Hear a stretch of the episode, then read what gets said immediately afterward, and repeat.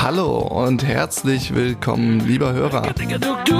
Das ist dein Daily of the Month.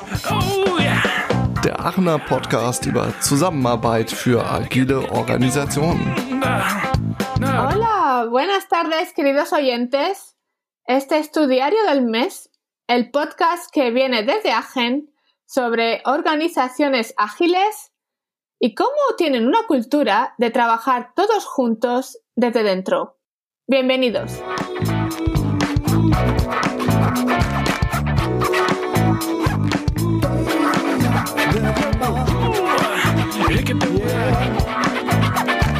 And welcome back. Here we are tonight, Daily of the Month, um, coming with our second episode in the second season, our 14th episode. Um, you've heard that right. If you're not totally confused yet on what language we will be speaking tonight, um, we're here in English and we are welcoming our international guest, Hara Pascual. Um, the daily of the month uh, at the end of the year, we've been kind of reflecting and we've talked about a respect uh, retrospective episode and we've also been kind of reflecting on why we started this thing and what do we want to accomplish with it and I believe that the that's important for tonight because we kind of our goal was that we're not satisfied with how it the status quo of how organizations are working. And we believe, first of all, that we wanted to find out for ourselves how uh, they could work better and how can we get more of a connection inside of an organization to give it more feeling and more life. And we also wanted to talk with as many interesting people as we could and for our learning, but also hopefully you guys out there are enjoying and learning a, little bit as well. Um, so in our last episode, we spoke with um, the designers, the UX designers, so our user interface and how they work with the developers and the conductors in the organization and how there are a lot of problems. And we proposed a way that they could be worked together um, to come up with new solutions and new dynamics within a group, uh, bridging then also different departments in an organization. So today, that is our bridge for today's episode. We are going to get meta on you guys. We're going to zoom out and kind of change the focus of the podcast today. We are not going to be just focusing on the individual role or the organization.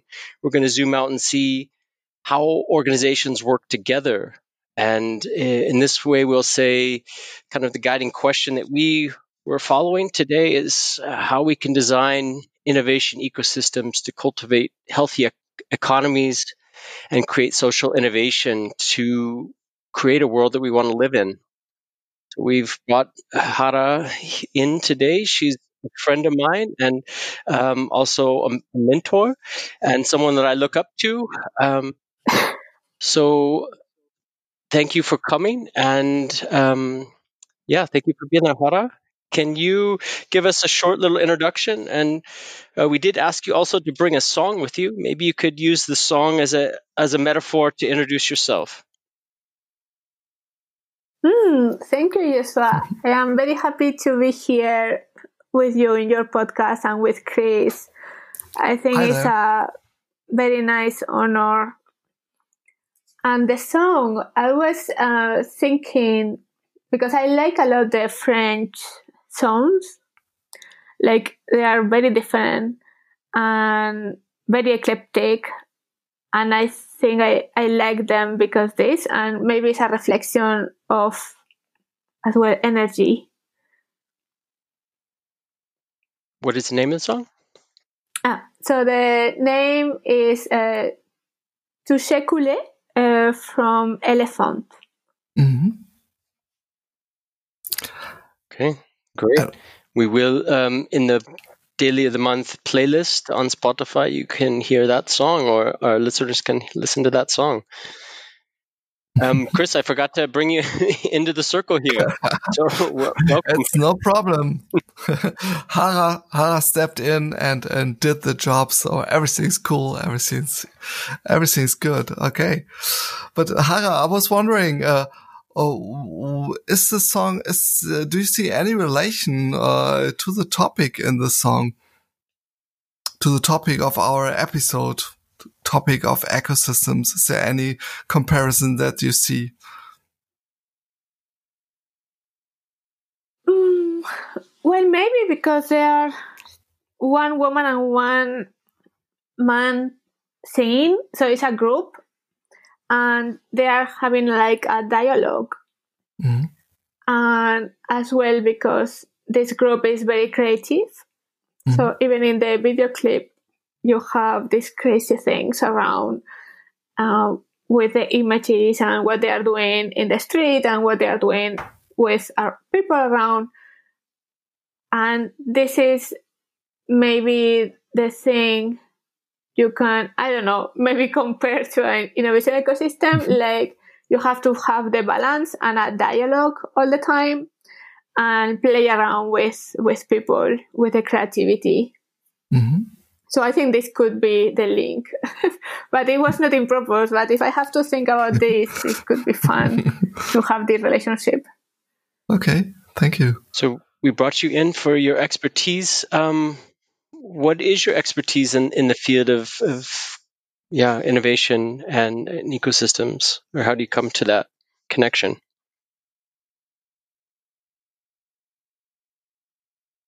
So innovation for me is my life. I think when I was very young, I remember I was 10 and someone, when we were walking to the school, asked me about what do you want to do when you are, you know, grow up. And I said, an inventor. I want to do things. Mm-hmm. But at that time, for me, it, it was like television. It was really invented, and it was a very good invention if we look at technically. So for me, it was a problem to find out what we we can still invent.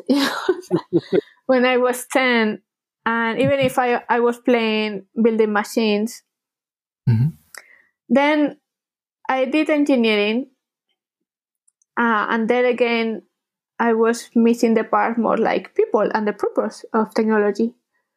So when I was joining one elective about science and society and technology, for me that was the the open window to say, yeah, this connection, you know, they have to be this connection between science, technology, and society. has to be this link all the time, and this is makes sense.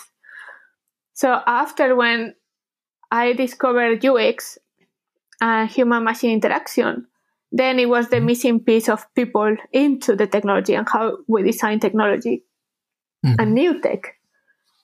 Uh, and this is the notion of starting with this kind of collaboration and doing everything together.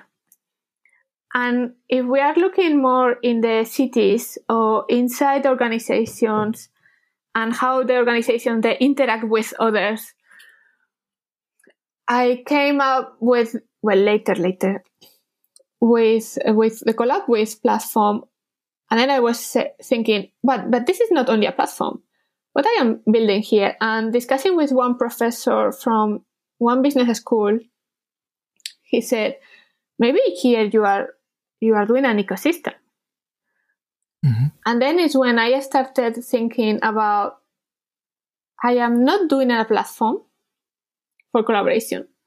Really. I have to think at ecosystem level. And then the whole strategy changed from that moment. And this is a very important point to break here because if you think only on one way of collaboration or one thing you are doing, you you have this limited vision of what you can do and the impact you can have. But if you have the mindset of no, I am running an ecosystem innovation ecosystem, then the possibilities are endless. And the same for every individual or inside your organization.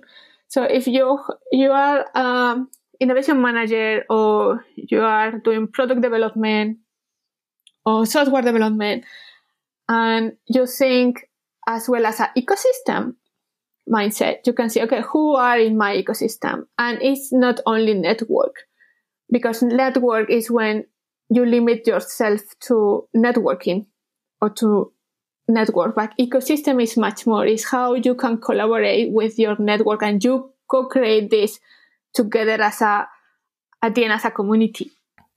But you have to think not as a community, but then you can maybe um, not orchestrate in the direction like it's more structured, like the ecosystem. So first is like ecosystem mindset, and when everyone is interacting among themselves, is then when you have the community. But first is like this structure of I I want to do I don't know for instance maybe in Aachen uh, ecosystem for digital in automotive I don't know.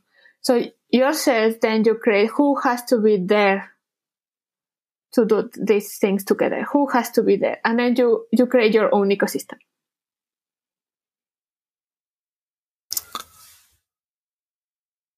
I don't know if it's too technical. I, I think um, I think I just have to take a, a few more baby steps. So um, okay. I would like to go to go back again a bit. Uh, you started off with uh, telling us about your uh, organization with, and I think maybe the the listeners need to understand what you were doing there and, and what the mission is behind that. You said that you were uh, starting to build up a platform, which later on um, went to become more of an ecosystem. But what was it in the beginning? So what were you building up the collab with for? What what was the need? What was the mission? So everything started because I was uh, working at Adidas uh, as an innovation manager for IT. And in innovation for me, I had already this kind of mindset of collaboration. So what I was doing as well was to map all the startups out there like could be interested for us in the workplace, in data centers, system integration, client management, all this new technology out there and as well, I was doing this for academics. So, what are the research there? Which kind of project we can do together? How we can go further? Because this is the baseline. When you want to be innovative as organization or you want to be relevant in the future, you have to understand what is the technology you have right now in the market, super new, like you can use and plan. Because if you cannot do a brainstorming without knowing what is there. Because as a company you cannot invent things. Like that's why we have academics and research centers. And very few corporates they have this capacity like IBM for instance to invent things. So then you have to go outside. So and for me this one it was very time consuming and first frustrated at the same time because I was doing this research, I was calling everyone, and most of the startups they were dead or zombie, and academics they were not answering my emails. so then, for me, I had as well my Excels with all of this. I said, "Oh my god, why not? There is one place I can go and find all this information. And but this, this everything I started there. Uh, I didn't know like the, it was possible to create a company at that time because my focus always was innovation and managing innovation. And then reading books, I discovered like entrepreneurship is like doing business and making money. And I said, Oh my God, I have no idea about this because I am an engineer myself, telecom engineer, and doing innovation. So, so there's nothing to do. Maybe I was wrong. I don't know with uh, business entrepreneurship. So then I keep this in mind, like, uh, what this is this. and then when I changed jobs and I was in the Netherlands, I found again the same problem. I was in a in another company doing innovation, and we had to look at what is the technology out there, what is the research doing, and I said, "Oh my god, again, this is." so it's not possible. Like we can rely only on friends and family, you know, to, to do innovation. yeah. So this is because then you are missing opportunities and you are missing the right opportunities, you know. Mm-hmm. And and then I said, no, I have I have to I have to do something. So then I said, okay, what is the missing thing? I have no idea what to do. It was like business. So I joined an MBA.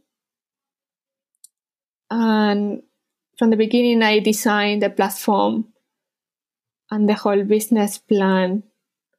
And during the two years of doing an MBA part time, I was testing, doing, doing all the assignments for the business. Uh, and when I finished the MBA, I quit my job to do full time. So the platform itself is a marketplace of collaboration opportunities. But as well, you have directories of startups, directories of academics, tech transfer office, and corporates, so the innovation leaders and innovation consultants.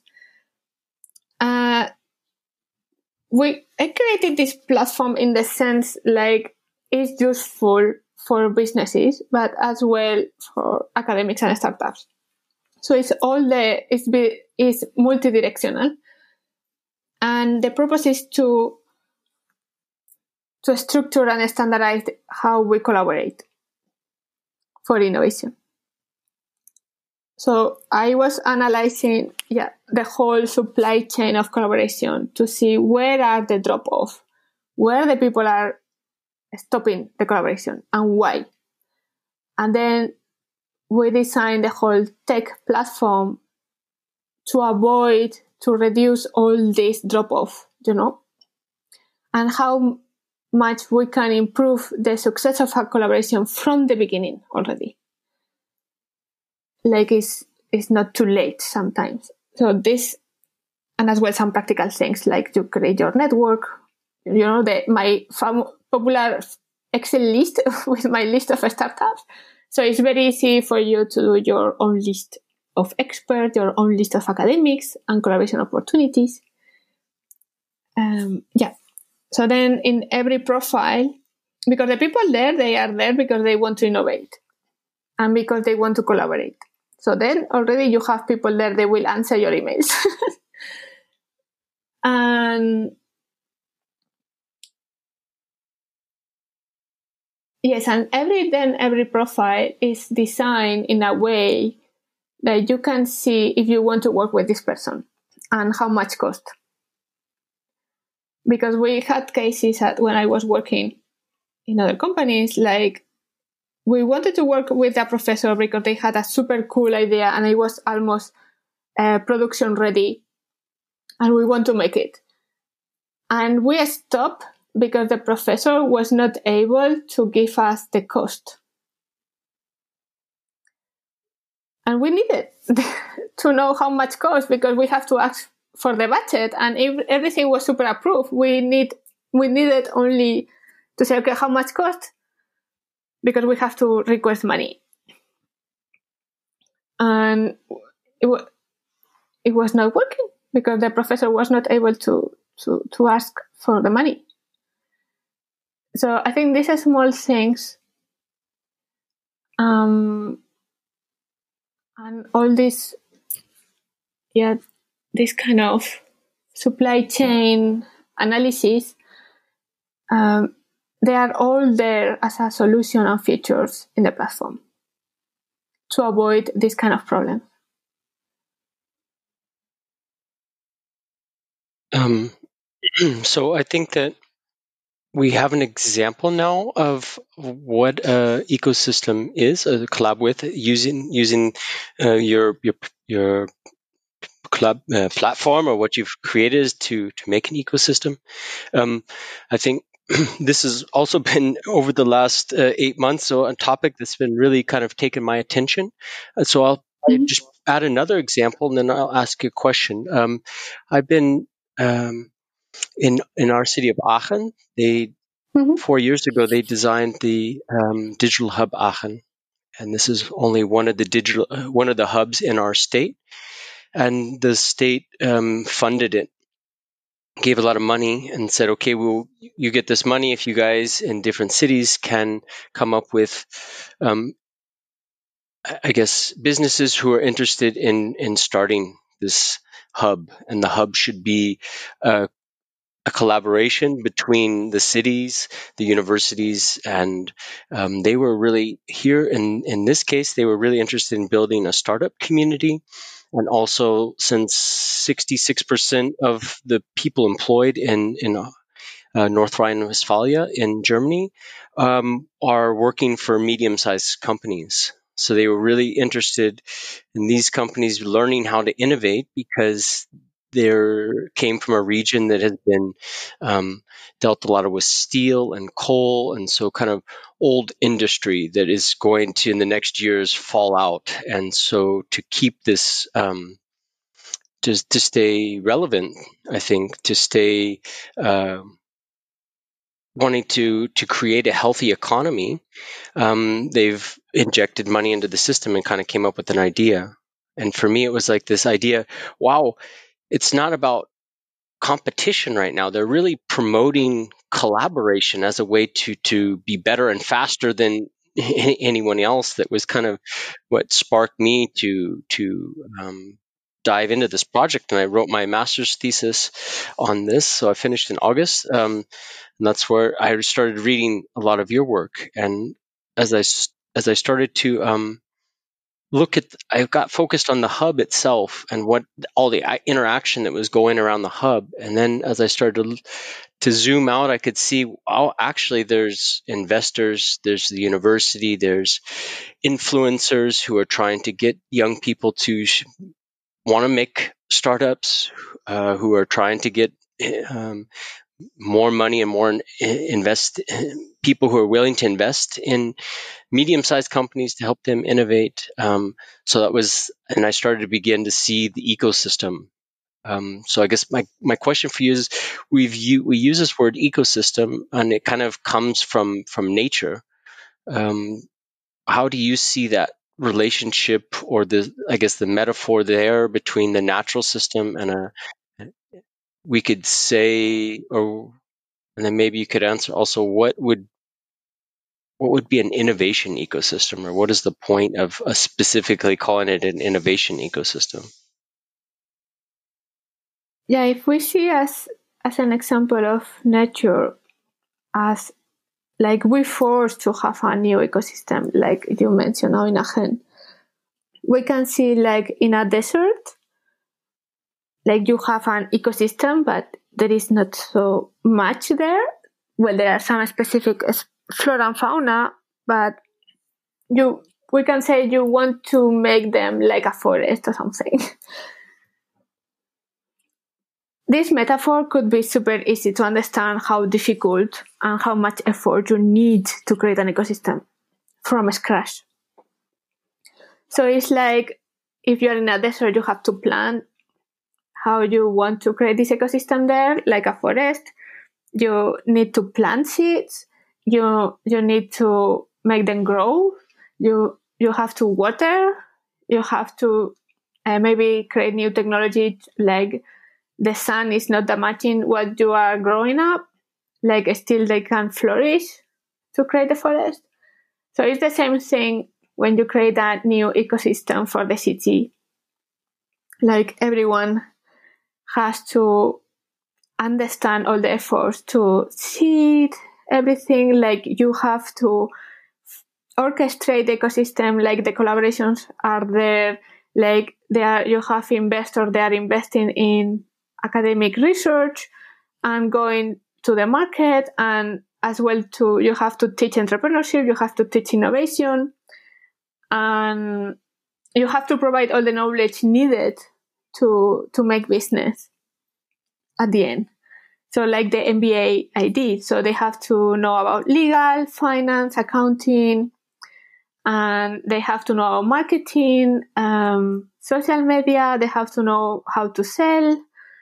They have to not only this knowledge about in both in every direction, but as well you have to orchestrate this kind of collaborations between startups and SMEs or SMEs and corporates and as well with the investors.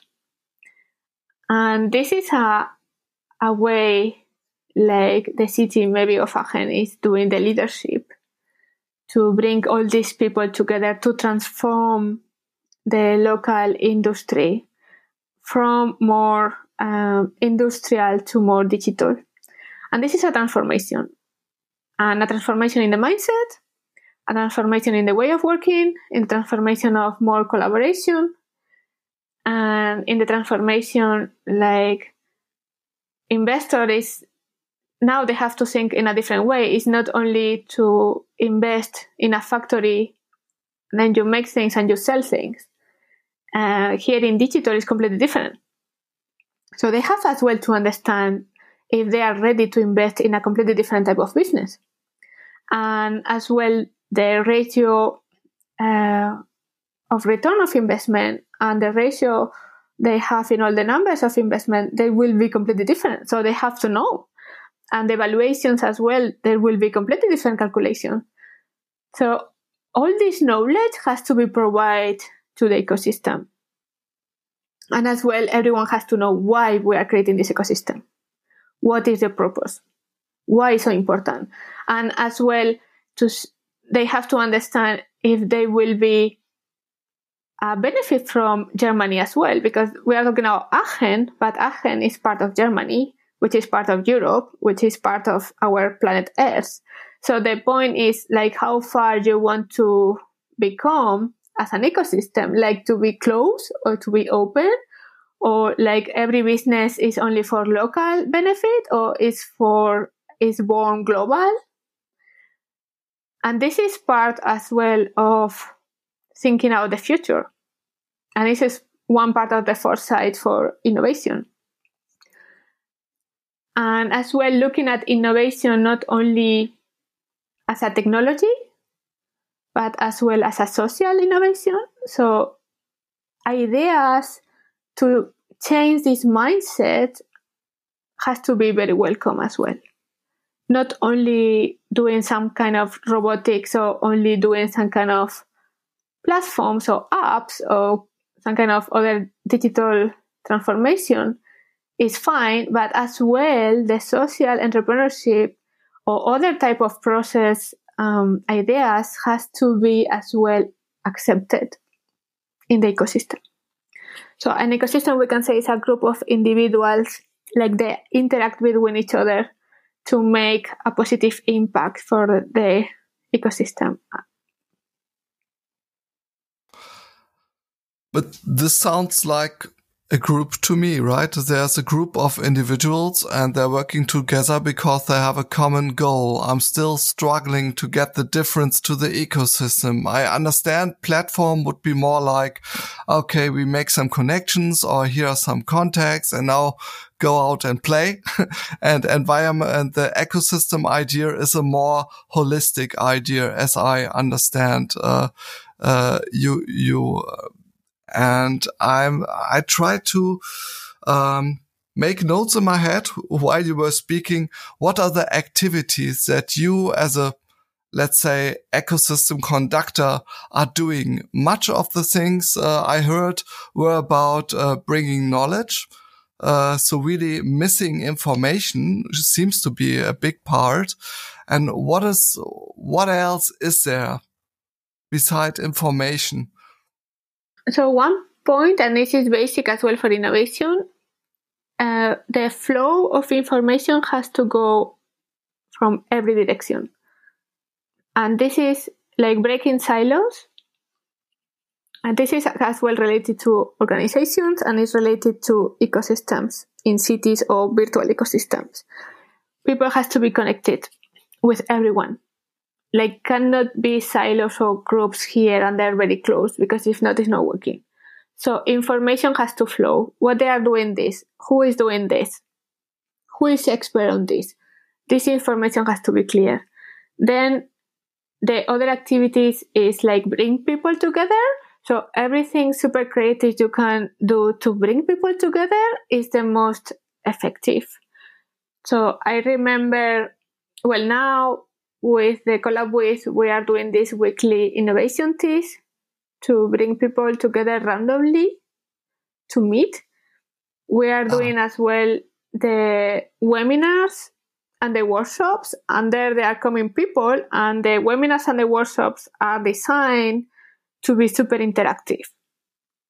So, because when you have a connection with a person, is when you can then easily connect the dots and collaborate.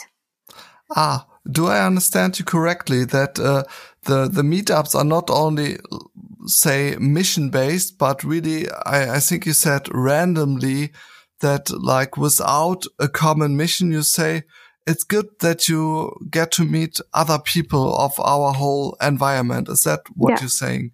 Yes. Okay. Mm -hmm. Yeah, and I think I like uh, the German approach from a Stammtisch you know, like you have Stammtisch uh, regularly in a very structured way every Thursday, first Thursday of every month, every second Monday of every month, you know, and you have a thematic Stammtisch.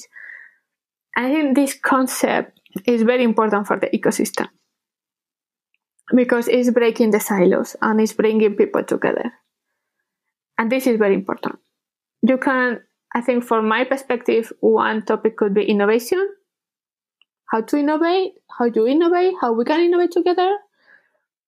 Uh, could be as well very informal, like, ah, why not we can in every meetup or Stammtisch or other like bringing people together activity, you solve a challenge from one of the members, for instance. You know, you can be creative, but you have to bring people together. As the much you can do this, online or physically is the the better for the ecosystem. Yeah. And as well, the others is how to transfer knowledge to the ecosystem. So office hours, like webinars, workshops, um, seminars, conferences, but as well informal ways of transfer knowledge like could be with social media with the focus not to entertain but to the focus to give knowledge to provide the knowledge the community needs. And then it's when you analyze your ecosystem and you say okay what what is the knowledge they need to know this kind of ecosystem? What is the uh, connectors of knowledge they need? For instance in this digital hub in aachen well, the people they have to know what is digitalization first. they have to learn how to program. They have to learn how to uh, collaborate with UX, with software architecture, with enterprise architecture, with software development. They have to interact maybe with philosophers and psychologists to know how to design technology from a different perspective. So how to be agile, for instance. So this kind of knowledge has to be there if there's a digital ecosystem, you know, like they have to do digital things.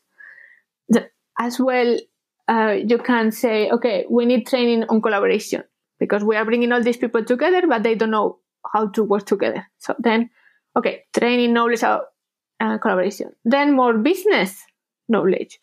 So accountant, finance, legal, entrepreneurship. So this kind of knowledge has to be there because it's not how you can create business only with a software developer. Not possible. So then, you know, this kind of has to be identify the knowledge and then it's how you bring this to the people. Doesn't it is, uh, seem to you also very strange that we have to train people about collaboration? I mean, uh, humans are social uh, uh, social animals, if you will. uh, it, it, should be in their DNA to how to collaborate. I mean, this is the main survival mechanism to work together, to breed and hunt and, and whatever. I mean, we uh, came to this position in the big world ecosystem due to collaboration. When did we lose the the capacity and then? Uh, do you see a source or do you think that collaboration is really something new? I think it should be something old that got lost along the way. Well, I think collaboration is very important, and I don't know if human beings are collaborative per default.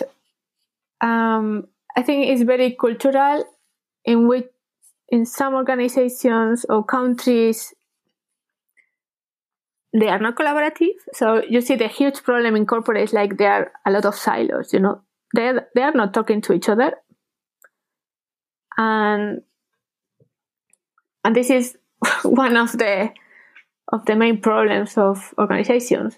And the same is happening in, in Europe in all the innovation ecosystem. They are not talking to each other.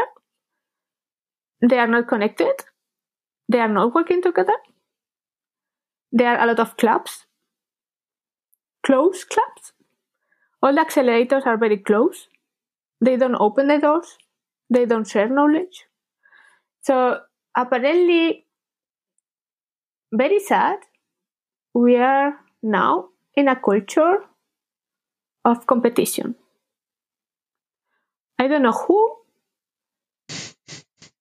put like innovation is equally competition. You know, you have a lot of competitions everywhere, so the people are competing to each other.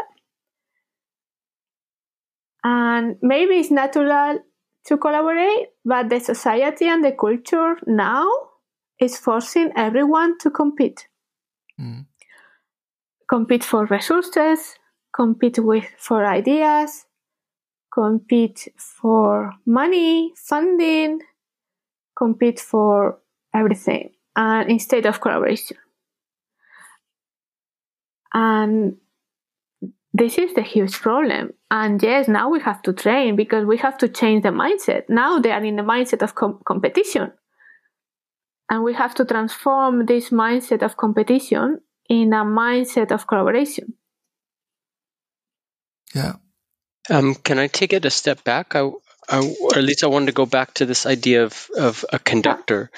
Um, so, I mean, you've talked about you as a conductor or a creator of an ecosystem. So, um, but I think there's we also uh, when we we were talking a lot about um, agile organizations, we're talking about self organization. Um, so at some point there's like a conductor, but the group should be able to get on their feet on their own. Um, and so an ecosystem, I would think that as well.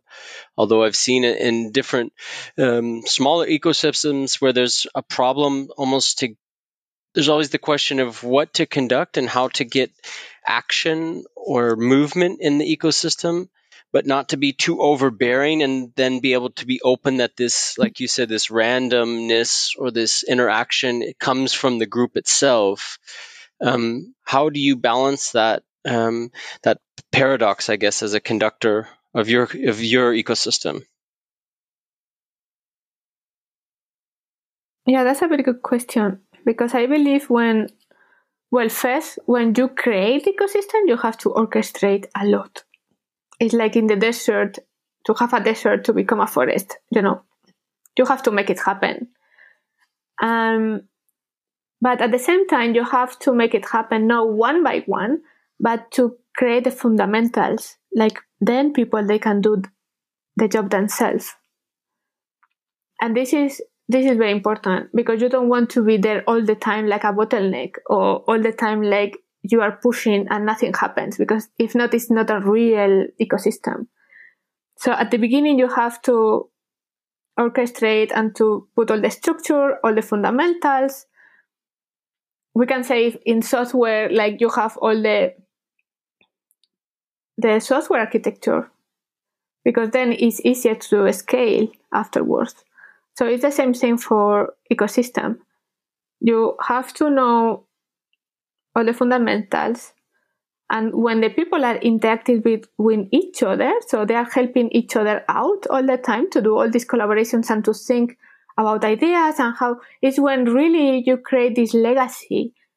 Like you make the change internally in the in the in the people, you transform them and then they can go.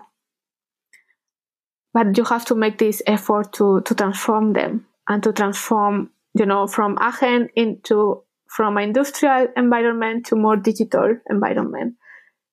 There is a transformation, and this is only if you make the orchestration of this transformation. And then if it's very well done, if really you transform the people and the mindset, is when you, you have the legacy forever. Okay. I have to, I have a question in there because this, uh, trying to transform people. Uh, and we had this episode, uh, I think three or four episodes back, uh, where we talked just about change and transformation, how to bring it into a company. Mm. And we realized that it's really difficult if you have this approach of uh, trying to change someone. So what is your preferred method or way how you try to to set the spark like the the match that you try to en, en, enlighten in in people. Because doing that by force or by uh, doing a, a nice lecture won't do the job i think. How do you get them really inspired? How do you go into transformation? Yeah that is very good because that's true. Only less than 30% of the project of change management, they are successful. So I am of one of these 30% all the time. So in ev- I did a lot of transformations. Now recently one. And always is, is, is the same thing. It's about leadership, one like passion and driven and you have a goal and you go and you have very clear objective but at the same time you have to look at what why what are the bottlenecks? What is not working? Why this is not happening? And then to talk to everyone and to understand what is the i mean i can bring you a case and then you can understand better so, for instance, I will not mention names. You are in an organization, you are there as an innovation manager. No one likes innovation, everyone hates innovation. oh, uh, yeah, but that is very typical. Mm-hmm. And then people in every team they don't talk to each other. They are not working together maybe if they have a Stammtisch with a beer, maybe they are talking, but even there, they are in their own teams. And then you have to make them working together and to be innovative. So I started in one organization, it was like this very silos, very hating of innovation. And some years later, when I come back, I, I had the question to myself. I, I, I really did a, a, a make a legacy or not? Because that was my question. You know, when you are out of the organization, you don't know what is happening when you are not there. And when I came back, I realized like I did it. I made the legacy. For me, that was the okay. I know I did the transformation, but I, I don't I didn't know if I I made the legacy forever. And I did because it was the only department in the whole company like really taking seriously innovation. Getting their own innovation manager, even if the other organization they were not doing innovation anymore. And they were having the most innovative workplace I ever seen. And still they were doing all the activities I set up way back, years back, about bringing people together. The same name of all the activities. So for me, this it was like, wow, really, was I was crying almost of emotion. because for me that was my question for years you know like really I, I i really made this or not you know that was still my question and how i did that so always you have some kind of tricks. But i think the most important is like they have you have to understand what they are doing. You have to listen to them individually and in groups. You have to make them trust you. They have to know like you are there for helping them for supporting them in their jobs. Um, you have to accept when they set boundaries as well then maybe you cross the boundaries other day but you have to respect one day when they said not today i think it's the matter of respect but as well to say, no, we are here, we have to do this, and we will make it together. And as well to set up activities to bring people together. At the beginning, maybe they are coming five. At the end, they will come twenty or something. But you are you keep doing it, and you keep going to all the meetings of other teams and at, at, at the same time you set kpis for innovation because they have to take care like it's very serious stuff innovation so it's in the key performance indicators in the performance review they have innovation kpis so that's as well very important and another factor is like you have to feel or you have to make them feel the pain and this is very important.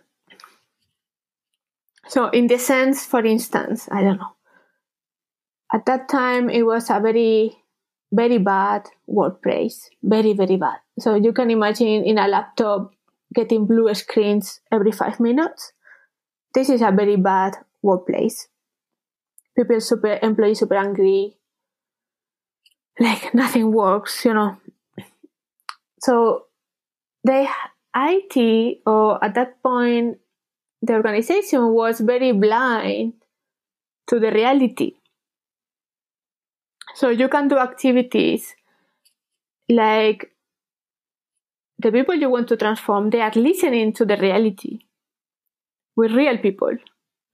And then it's when they will understand the shit is going on outside the bubble. And because they are humans they will say oh shit we are making shit. So they will they will feel of this pain. They didn't know they were creating because they were only looking at the screen and at the desktop and they were talking between themselves and not to the real people they are doing the impact customers you mean by real people customers yeah exactly mm-hmm. So this is very important to set up this kind of uh, activities in many different ways. I think we did a lot of activities of this kind because then is when they open the eyes. And once they open the eyes to the real situation, they will never close the eyes, never ever. And then is when you can work together with them very good on, okay, how we solve this? What are the real day priorities? you know, change the whole strategy, how we can make this happen, how we can solve this problem, you know, because then they see the problems and they see the possibilities they can improve and they can innovate and they can do things in a different way. In this case of innovation. And, and this is when, you know, and you sustain, you keep listening, you keep uh, bringing people together, you keep orchestrating, you know, collaborations, because it's how you put all these people together to create value. Uh, and this is very rewarding. If you see your work is uh, bringing joy to people and they have a positive impact, that's super cool.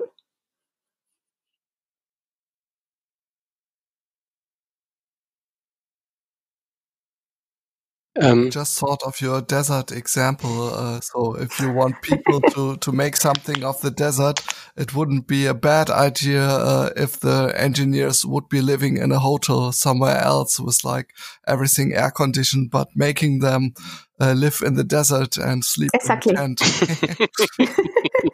they will they will create something super cool very they fast. Will feel the pain.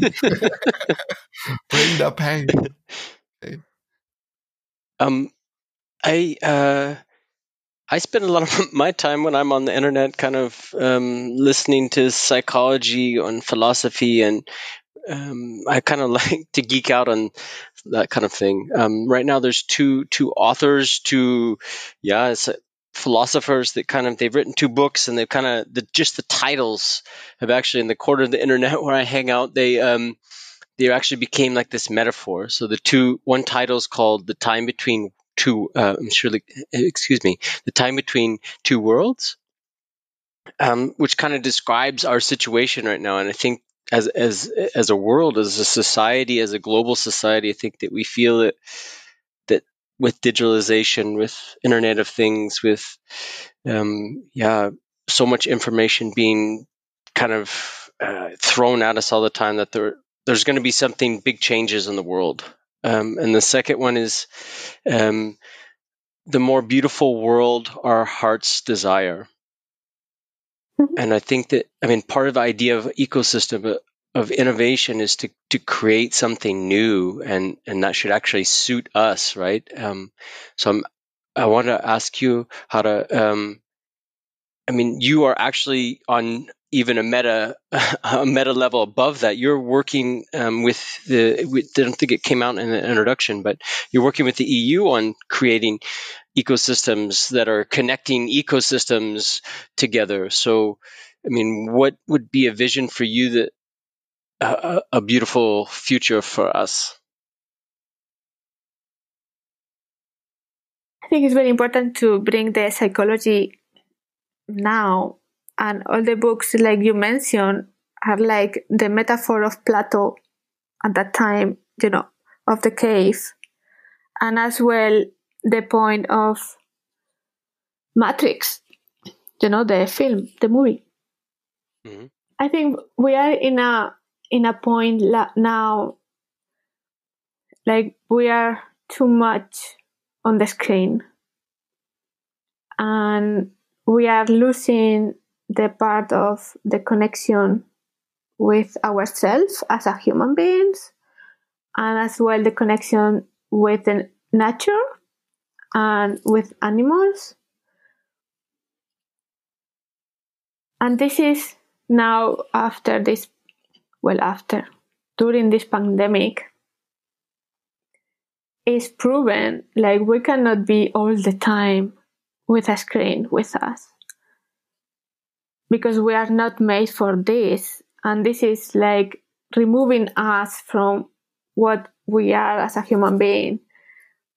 And this kind of back to innovation as a more maybe one thing i created lately is this kind of innovation wellness. And i think maybe the future will be more this kind of spirituality innovation you know go go beyond ourselves to be able to innovate and to have this kind of we are one at the end. So everything we are doing has to reflect this we are one philosophy. And like the positive impact you know all these small things like connected not connected or what you are doing what you are not doing what makes not sense when you have this kind of more broad vision of we are one and we are all connected per default and we have to connect more with nature and with other ways of thinking because we are one. So and this changed completely the whole thing how we are working and how we are interacting with people. And i think we are now entering into this new paradigm of openness, connectivity, compassion, positivity, like is much needed. You know, like before we mm-hmm. were discussing now competition versus collaboration. I think now we are doing into this because people stop. And in this stop, people, one part of the people connected only to screens and other part of the people connected to themselves. And then you can see the difference. And you can see already we are going step by step to this kind of question ourselves how which kind of life or which kind of future we want to have. And this is very important. And this is part and linked to the psychology. And one of my works is about emotional intelligence as a as a skill and tool you can use to design, to bring people together, to do innovation, to collaborate, and use these kind of skills at the end is like knowing yourself, uh, being resilient, how to look for solutions, you know, like to respect everyone, to be able to communicate properly. All of these things are, from psychology perspective, is emotional intelligence and to relate this to an way we are working and how we are doing things is very important. And if we are looking at this kind of like the books you are mentioning, so going beyond this, I think this connectivity to ourselves, to nature, is very, very, very, very important. I think this is the future, or has mm-hmm. to be the future. Yeah, beautiful.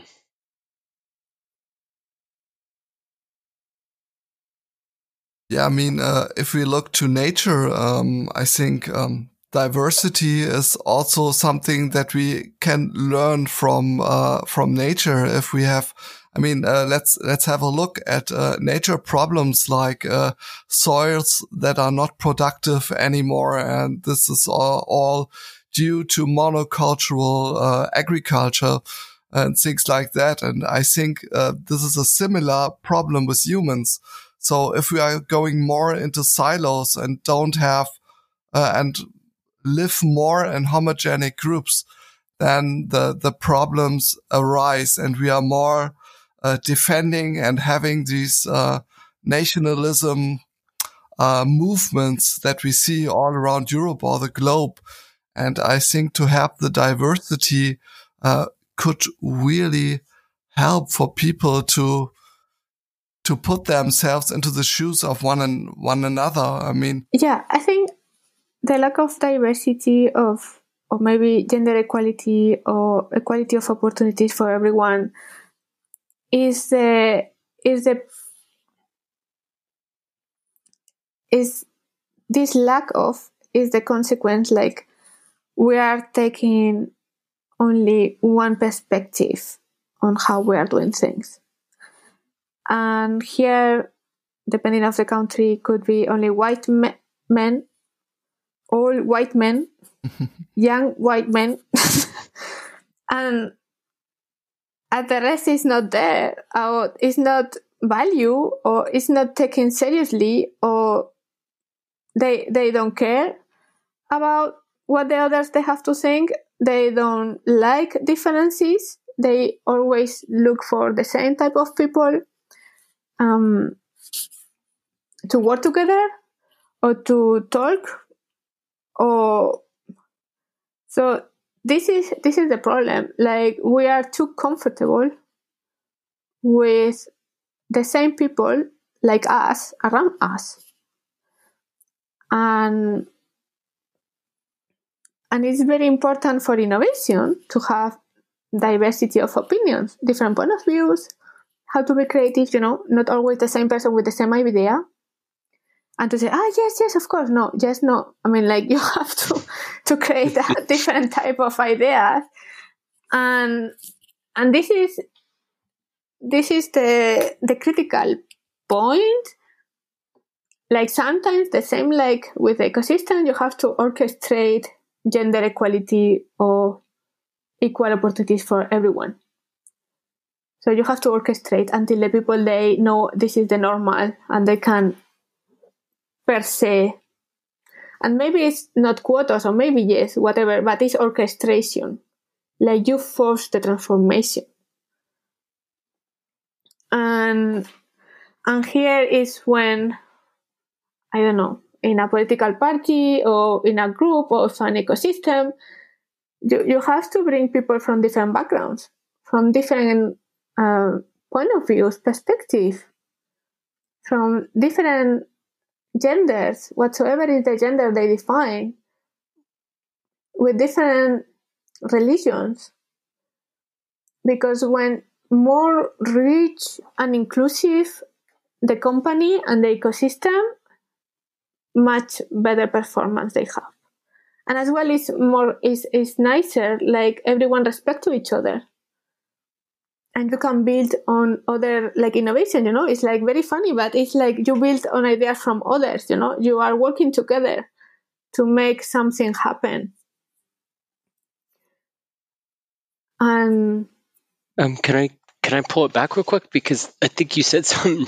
Um, I mean, you said a lot of really uh, ins- insightful things there. I think that one thing that stood out for me was this. Um, it's about. I think people a lot of times they say, okay, we we need really safety. People need to feel safe, and then they'll open up. And I think that um, and then we can go about doing new projects or bringing out new ideas or being creative. And I think that sometimes the ideas of comfort or being comfortable and safety are kind of like um, used or used or synonymous. And I think that I think that we're humans. we we haven't been comfort is not suiting us as, as much as we think it has, and I don't think it is providing us with safety as much as we think it would. And I think that to go on the edge and to be maybe risky or to be also feel um, not in a situation maybe not comfortable that pushes you out of the place that you are and that will change you and that could be a, a, really good thing that you add another perspective to your view. So i think that that's um yeah i think yeah i mean what is that's a very good question. What is safe? I mean one thing is the psychological safety like you can speak up without any kind of criticism you know? Mm uh, of punishment. And the other safe is when you are there as a completely different person from others and you feel listened, you feel heard, you feel loved, you feel accepted, and you can work together with someone. And then it's when you have this safe environment as well for everyone, like really inclusive accepting and respecting everyone and working together. And then the, the other side is when in innovation, you have to think outside the box. You cannot be comfortable. you have to be comfortable being uncomfortable. and this is very important because you cannot do innovation if you think everything is fine. You know? when when there is the most creative opportunities mindset work work business is when you have mm-hmm. nothing and you have to figure out so you have to think out of the norm you have to think outside the box to be able to create something is not there yet and then is you have not to feel comfortable at all so you have to hate your situation. you have again to feel the pain of shit, what we are doing. We have to change this, you know? And the other concept you mentioned is change. I think change is not evitable. So you, it's inevitable. So you have to, ch- change is per default there.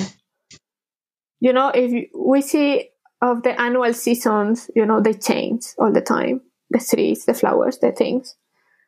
And change is there. So I don't know I can understand why there is this fear of change because it's the fear of unknown, it's the fear of I don't know what mm. we'll do, yeah. or yeah. I don't want to change my comfortable life, you know, as it is. And this is what, when doing this transformation is very important, is to understand what exactly means change for the people and to go with them. Like they are not alone but they have to change. I mean like if now with all this pandemic if you don't change you die you know as a company. If you don't adapt or you are not resilient enough to to change but it, it's, it's the same thing when as a sme or a small company you have to think okay what is killing the business now. Because of course something is killing your mm. business now you know? Yeah. it's not you are not in the perfect environment of a monopoly. So then it's when you have to understand where i can improve where i can innovate how i and this is change uh, and the same for being there in the future. If you want to have an organization is 200 years old or it's already 200 years old and you want like this organization is 400 years old you have to change because the world will change. So so i think this kind of acceptance like we are in an evolution as a human beings. The society is an evolution constant evolution. Is when you say okay yeah i have to adapt. And you can call change you can call adaptation you have to call maybe disruption in some cases but it's transformation And success can sometimes really uh, hold you back, right? If you're on a success uh, mm. winning spree, then uh, you you may be blind to uh, see change coming. I mean, we had the uh, IBM example, IBM in the 70s or 80s, and they didn't think that their uh, success would ever end. And so they missed out on huge changes going on in the business world and really changed way too late in their business. it's really hard thing to go back and force yourself uh, to feel the pain again and to uh, to really embrace the, the crash and burn experience that you need for doing innovation, right? Because if you know that it will work, then it's not innovation. And that's is very funny. Like you mentioned IBM and other organizations like Mark Spencer, for instance, in the UK, it was like very highlight. like, see why we need innovation? you need an innovation team there and close to the CEO. so this is the you cannot sit still. I mean, like we can say not every day. Maybe you can have a rest, but I mean, like, you have to know what is going on. It has to be, if you cannot do, get a team to do it, you know? If you have not a team to do it, get a consultant to do it, you know, but do it. And this, yeah, this innovation mindset is very important. If you have not, hire someone who has this mindset. Really. Well, I think our time is coming to an end. Hara, this was a lovely conversation. I feel enlightened. Um, thank you for all your downloads. Um, thank you for your time. Um, I just want to mention you also have a book that will be coming out next year Innovation and Collaboration in the Digital Era. Uh, in the show notes, there um, will be links to that. Um, also, uh, you have your own podcast called Business of Collaboration. I'd also want to kind of share that. Um, and your collab with Network. Um, I think next week will be, or next week, next month at the beginning of the new year, we'll be coming into a new topic. Um, we'll talk with Mark Lammerts, uh, agile coach and author of a number of books. We'll be talking to him about uh, collaboration. No, we'll be talking to him about complexity and, and emergence. So stay tuned. This um, this will be a very interesting topic. So, um, Hara, thank you, thank you very much, Chris. Like always, a pleasure. Um, yeah. Yeah, thank you, Joshua. Thank you, Chris, for having me thank in your you. podcast. Yeah. I think it's very nice uh, sometimes to be the other side of the podcast, not to have the the questions. Yes. And really, I appreciate a lot like you were thinking of me for this conversation. Thank you very much. Great.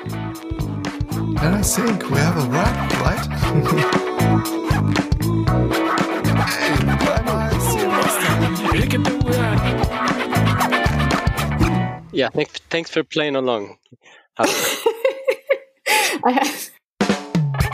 Chris, I do have a cajon. I think it would be fun to have a little drum circle sometime. Uh, yeah, we, we can do that uh, after Corona or maybe. Yeah, exactly. In the middle of a wave. Go in the woods and have a big fire and